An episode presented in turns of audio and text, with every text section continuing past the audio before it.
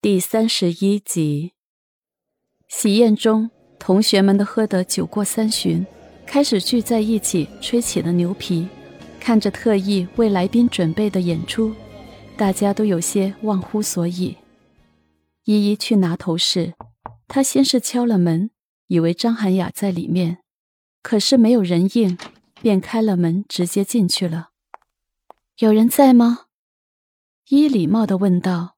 也没有人回应，于是便直接去了二楼，找了半天，才在一间客房的沙发侧翼一个很不明显的地方找到了头饰，放的这么偏，难怪会被遗忘。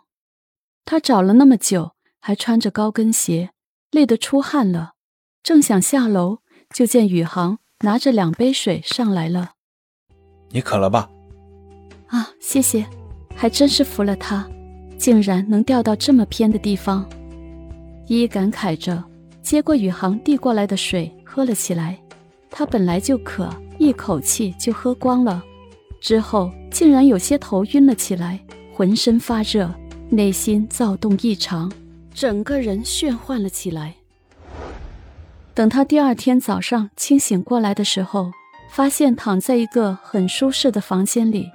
宽敞的大床，似曾相识的感觉。他的旁边还躺着一个赤身裸体的男人，仔细一看，竟然是萧宇航，而自己身上竟然也是一丝不挂。还没等他们明白过来发生了什么事，下午的时候，网络上的媒体就发出了萧宇航赤身裹着浴巾拉住依依的照片。还有他带着依依离开度假村的照片。到了傍晚，更劲爆的消息出来了，那是他和依依昨天在药力作用下的亲密举动，隔着玻璃被拍下来的床照。一下子，媒体都挤满了肖家，肖爷爷给弄糊涂了，肖天辉也是一脸茫然。不过舆论的导向并没有问这个女子是谁，而是说。萧家仗势欺人，萧宇航不负责任，花天酒地，诸如此类，全部都是抹黑。萧天辉要找人去查，莫迪却说：“先等等，天辉，我们先和宇航聊聊，未必是坏事。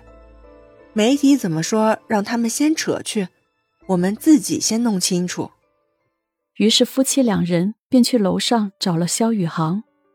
宇航。你能说说这到底是怎么回事吗？萧天辉生气的问：“我说了，你信吗？”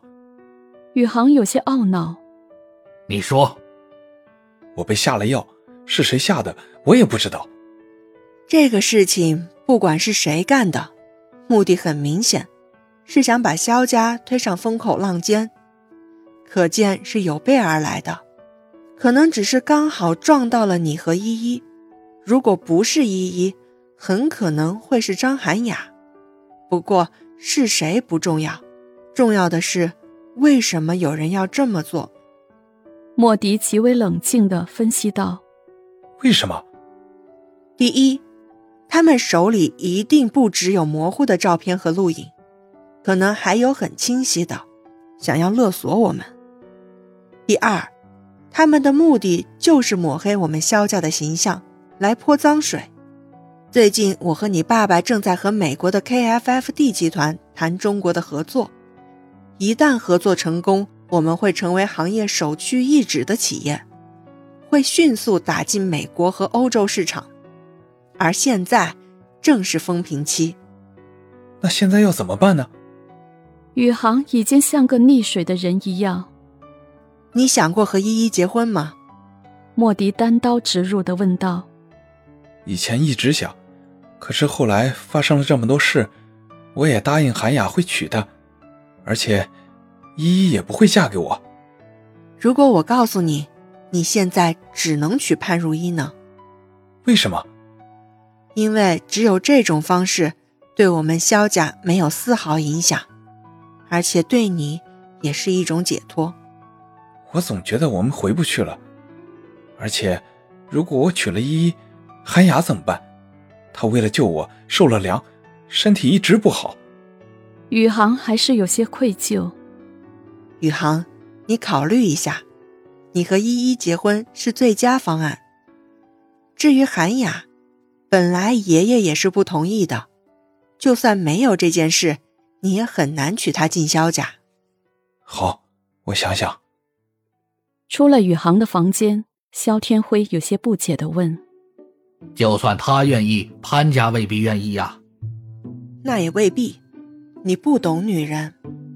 如果他不爱宇航，他不会把本可以卖到两百万的画送给他，也不会把那幅画作为压轴的作品，更不会摆满了粉玫瑰。那幅画的名字叫什么？